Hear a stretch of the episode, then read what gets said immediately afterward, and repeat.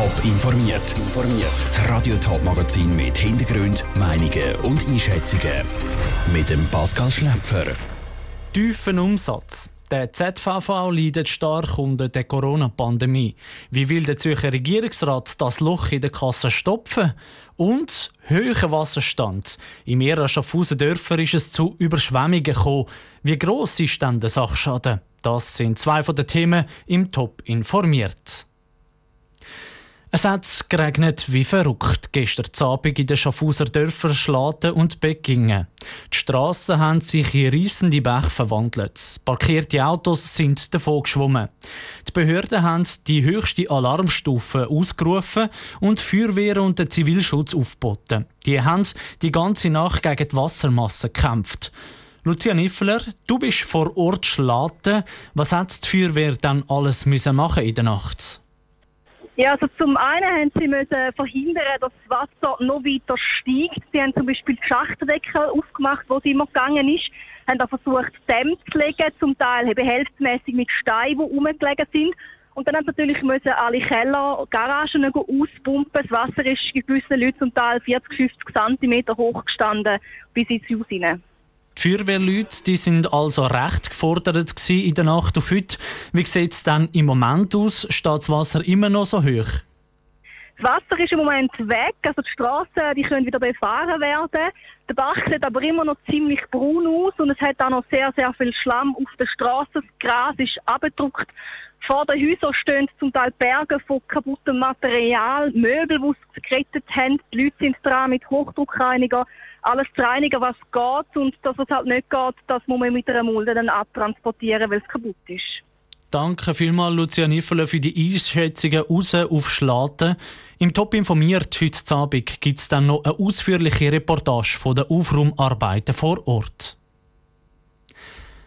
Während der Corona-Pandemie haben viele Zürcher von die aus geschafft. Darum sind Züge, Bus und Tram von der ZVV leer geblieben. Entsprechend gross ist das Loch in der Kasse vom ZVV nach dem Corona-Jahr. Das Loch will der Zürcher Regierungsrat mit einem Gesamtpaket von rund 870 Millionen Franken stopfen.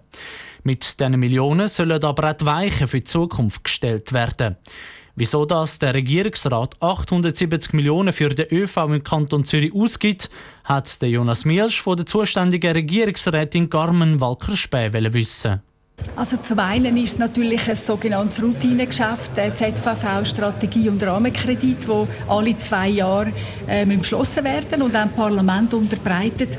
Ähm, zum anderen ist die Zahl natürlich so hoch in finanzieller Natur, weil äh, Pandemie ein grosses Loch in die Kasse vom ÖV äh, geschwemmt hat, weil wir halt viel weniger Fahrgäste können transportieren Jetzt äh, will sich ja der ZVV auch für die Zukunft rüsten. Da ist sicher auch Klimaschutz ein Thema.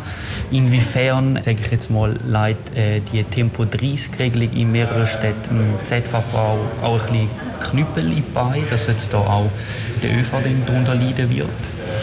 Grundsätzlich ist der öffentliche Verkehr ein extrem klimafreundliches Mobilitätsmittel. Wir haben im Moment im Kanton Zürich gerade mal 2,5 Prozent von der gesamten CO2-Ausstoß von über 30 äh, Prozent oder von allen Fahrten. Das ist doch bemerkenswert. Und an dem wollen wir eigentlich festhalten. Wir wollen auch festhalten am hohen Modalsplit. Und das heißt, wir wollen auch in Zukunft einen attraktiven öffentlichen Verkehr und mit einer flächendeckenden Verlangsamung äh, vom gesamten Stadtverkehr, wo halt auch der öffentliche Verkehr bereicht, weil wir keine eigene Trasse haben äh, auf der Tramschiene in der, Stadt Zürich, wird auch der ÖV flächendeckend verlangsamt und damit sinkt die Attraktivität. Wie wichtig ist vielleicht auch die Zusammenarbeit zwischen den Kantonen? Also es heisst ja zum Beispiel aus dem Kanton St. Gallen, man will die Direktverbindung zum Flughafen Kappe. Gibt es da auch Gespräche untereinander, dass man vielleicht zusammen jetzt auch in der Krise schaut, dass es national vielleicht ein gutes, sehr gutes, auch in Zukunft ein sehr gutes ÖV-Netz gibt? Ja, absolut. Also wir sind ja als ZVV eingebunden ins nationale Verkehrssystem. Wir sind im dauernden Dialog, äh, einerseits mit der SBB, wo ja bei uns das S-Bahn-Netz betreibt, äh, mit dem BAV, mit den anderen Kantonen. Ich bin Vorstand, Vizepräsidentin von der KÖF, das ist die Organisation der Direktoren öffentlichen Verkehr. Also da sind wir sehr, sehr eng am Arbeiten. Zürcher Regierungsrätin Carmen Walker-Späh im Interview mit dem Jonas Milsch. Weitere Informationen zum 870 Millionen Franken grossen Gesamtpaket vom Zürcher Regierungsrat für den ZVV, die es auf toponline.ch. Noch siebenmal schlafen, dann geht's los mit Olympischen Sommerspielen in Tokio. Mit dabei ist auch eine grosse Delegation aus der Schweiz. Besonders gut vertreten sind Sportlerinnen und Sportler aus Uster. Insgesamt acht Ustemer Olympioniken gehen zu Tokio an den Start. So viel wie noch nie. So zum Beispiel der Läufer Tadesse Abraham oder die Rudererin Shanning Melin. Ich konnte vor der Sendung mit der zuständigen Ustemer Stadträtin Karin Fehr reden. Für sie ist allein die Grösse der Delegation ein Grund zum Jubeln. Wir sind natürlich äh, wirklich mega stolz, dass wir jetzt doch die Stadt Uster, respektive auch die verschiedenen Sportvereine natürlich, dass die so ähm, wirklich äh, prominent auch in Tokio vertreten sind. Das ist erstmalig und das ist einmalig. Warum ist denn das so positiv und so schön für die Stadt Uster, wenn man acht Olympioniken auf Tokio schicken kann? Ja, wir haben natürlich viele Sportvereine, die sich extrem auch in der Nachwuchsförderung äh, engagieren. Die engagieren sich seit Jahrzehnten auch für den sportlichen Nachwuchs. Wenn das natürlich dann auch langfristig so Früchte trägt, dann sind wir natürlich auch als Stadt, wo die Vereine auch bestmöglichst über die Bereitstellung auch von Infrastrukturen unterstützt, sind wir da natürlich einfach nur stolz, dass das Engagement von der Verein, aber auch von der Stadt so Früchte trägt.